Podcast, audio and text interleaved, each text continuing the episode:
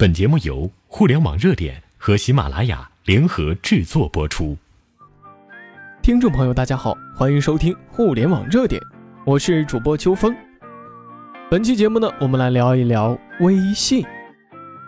说到微信呢，它创造了两个现象级的产品，一是全民打飞机，二是全民抢红包。打飞机呢早已落幕了，但是抢红包却是历久弥新。红包呢不仅仅是娱乐和游戏，它已经成为了一种营销工具、超级媒体、场景入口，甚至是商家打击假货、保险公司理赔、政府部门改造政务流程的革命性工具。红包呢，它在满足人的贪嗔痴欲望的同时，也具备了打通社交、商业和公共服务任督二脉的威力。微信红包的力量还刚刚开始。说起微信红包，很多人都会想起2014年春节的红包大战。微信支付2013年才上线，生存的第一个难题就是如何撬动支付。从微信支付上线第一天开始，质疑就随之而来了。多年来，支付宝和淘宝、天猫、聚划算等等产品的整合，已经到了浑然天成的地步。缺少支付场景是微信支付的硬伤。如果说微信是底层架构生态系统，那么微信支付则是在这个基础上延伸出来的基础服务，而不是产品。这也决定了支付无法和摇一摇、WiFi、iBeacon 的入口价值相提并论。但一场红包大战意外地打破了僵局。二零一三年十一月，微信支付的产品总监龚晨和同事们正在头脑风暴。腾讯公司有一个广为人知的传统，农历新年后上班的第一天，马化腾以及公司的高层都要亲自给员工派发红包。员工内部呢，把这个传统叫做“刷走办红包”。功臣回忆说，当时我们的想法很简单，会上有同事提议，二零一四年春节可不可以玩点不一样的，延续着现实世界的传统，把公司内部的发红包的传统变成一个应用。在虚拟的世界中搭建一个向朋友讨红包的系统，讨红包呢还可以在微信好友之间传播，多好玩啊！看似美好的想法，却意外的被微信支付总经理吴毅给推翻了。理由很简单，讨红包是不是真的好玩？用户可能会觉得遭遇尴尬，面对突然出现的讨要红包者，给还是不给，给多还是给少，都会让人难以拿捏。如果不是特别熟的朋友，搞不好还有可能带来误会。但是，功臣依然不死心。二零一四年一月初，红包方案再次摆在了吴毅的办公桌前边。这次不是讨红包，而是抢红包。这个时候离过年已经不到两个星期的时间了。功臣和同事们的灵感来自微信群的掷骰子游戏。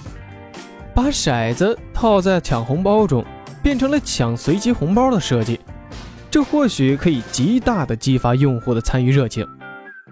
早在二零一三年，行政部通过微信向员工发了每人两百元的微信红包，虽然只是财付通的一个简单链接，但是这是微信红包最初的原型。这后面的故事啊，大家都知道了。微信红包将人性当中的贪嗔痴的因子全部都激发出来了。微信以零成本的产品撬动了市场，一场全民普及微信支付的浩大工程就这样通过全民抢红包游戏轻松完成了。于是，更多的用户了解了微信支付，绑定了银行卡。二零零四年就起步的支付宝，历经了十年才实现用户破亿。完全统治整个电商交易平台用了整整四年，与之相对照，微信让用户自觉绑定银行卡的速度是指数倍增长的，银行卡的绑定破亿在短短的时间内就实现了。马云将微信红包事件形容为偷袭珍珠港。微信内部曾经统计过一个数字，收到微信红包的用户之后，大概两到三个月之内。就有百分之八十都会转化为微信支付的用户，通过红包方式加快了微信支付的发展速度。但是，这并不意味着从此就万事大吉了。支付的价值最终在于用户是否深度使用。红包它仅仅只是一个开始。现在，微信红包带给用户越来越多的乐趣，他们在各个群里玩的是乐此不疲。而五二零、七夕等等的节日，更是被用来发祝贺和表白。来自微信官方的数据是，秀恩爱五二零红包收发总量达到了四亿次，儿童节的六一红包收发总量达到了五亿次，七夕收发的总量更是达到了十四点二七亿次。如果说红包游戏解决了微信支付冷启动的难题，大大的缩短了微信支付的发展时间的话，那么，二零一五年的春晚才真正的将红包推向了一个新的高度。按照微信支付红包团队的想法，应该借着红包的势头，把它做得更好更大。微信支付红包团队的最初想法是给用户发很多钱，但是单纯靠砸钱来发展用户，它并不符合微信的价值观。此前呢，也有很多的企业找到功臣。他们说，微信红包太好了，我现在有很多钱想发出去，要怎么办呢？功臣回忆说，当时我们想着让企业自己去做，但是又觉得把事情做小了没有那种很爆的感觉，于是就想着要不要把企业集中到一起，集中到一起还是不够嗨，还是找春晚尝试一下吧。于是呢，二零一四年的五月，红包团队先邀请了一些企业来尝试。那个时候的微信红包设置了一些门槛，比如担心企业发红包都是一两分钱，考虑微信红包的品牌更有价值，微信要求企业红包必须是一元以上的。二零一五年的二月，微信团队正式宣布面向商户开放微信现金红包申请，只要商户开通了微信支付，就可以申请接入现金红包。微店呢是众多参与微信春晚红包的商户之一。作为口袋购物旗下的产品，微店早在2014年就已经获得了腾讯的 C 轮投资。不为人知的细节是，在此之前，微店一直都很低调，几乎没有投过多少广告。而借助春晚，砸了一点七亿元在微信红包和 QQ 红包上，成为2015年微信春晚红包的标王。对于重金砸微信春晚广告，微店的副总裁张继征的解释是：现在最火的网站是什么？应该是朋友圈。那么多人天天在刷，为什么我要跑到别的地方去呢？这里可以给卖家带来流量，给用户带来流量，没必要要在报纸上投广告，因为人人都是在朋友圈和 QQ 空间里面做生意的。当时听完微信关于春晚红包的想法以后，第一感觉就是。觉得这个事情蛮有意思的，中国最大的用户群体在那里，那从通过发红包，不仅能够获得粉丝，更为关键的是，还可以给商家导流，这是个很好的方案。结果出乎意料，就在微店发春晚红包的一个半小时，刚刚注册的微店公众平台账号就获得了三千七百多万粉丝，当天晚上就成为了整个微信的第二大公众账号。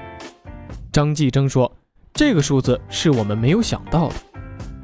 通过这次活动，很多企业已经意识到了，红包改变了企业的营销方式，不仅有趣味性，而且还是获得用户的很好入口。在营销行业和广告行业，美国广告人 E.S. 刘易斯提出 A.I.D.M.A 法则，这个法则呢，经常被用来解释消费心理过程。营销行业的人。”运用它是为了准确了解消费者的心理和行为，制定有效的营销策略，提高成交率。这个法则认为，消费者先是注意产品以及广告，对这个商品感兴趣了，并产生出一种需求，最后是记忆以及采取购买行动。张继征渐渐地发现，传统广告营销模式已经发生了变化。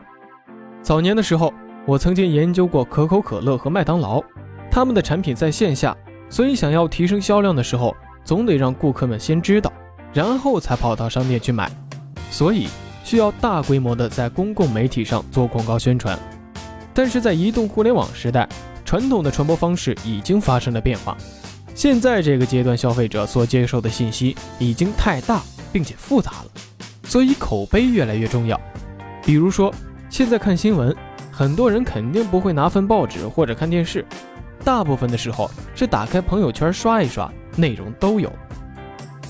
移动互联网时代，当一个产品拥有了海量的用户之后，这个产品本身就已经变成了海量用户的企业自媒体，一个和用户连接，甚至让更多的企业和用户连接的渠道。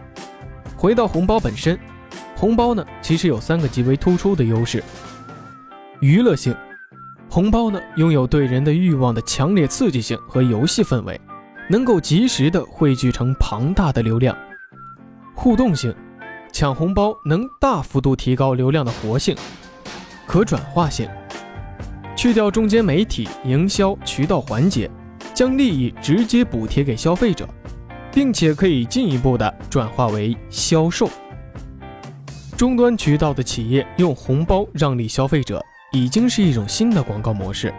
微信红包也借助企业所投入的营销力量，塑造自己的入口价值，但是。这种入口价值并不是微信专有的，在共享经济时代，越来越多的企业意识到，红包它不仅仅是促销，更为重要的是可以激发用户的社交和分享。不仅自己可以发红包，甚至还可以变身分发红包福利的平台，邀请更多的企业来做跨界整合，比如滴滴打车，通过红包应用。邀请越来越多的企业一起在滴滴的产品平台上分发红包或者广告，利用红包工具完成了从突破产品的边界到伸展营销的外延的转变。通过跨界合作和资源共享，让用户的雪球越滚越大。好了，本期的节目到这儿就结束了。其实啊，每次我看到他们发红包，然后自己又没有抢到，我就感觉自己丢了好几个亿呢。嗯，下期再见。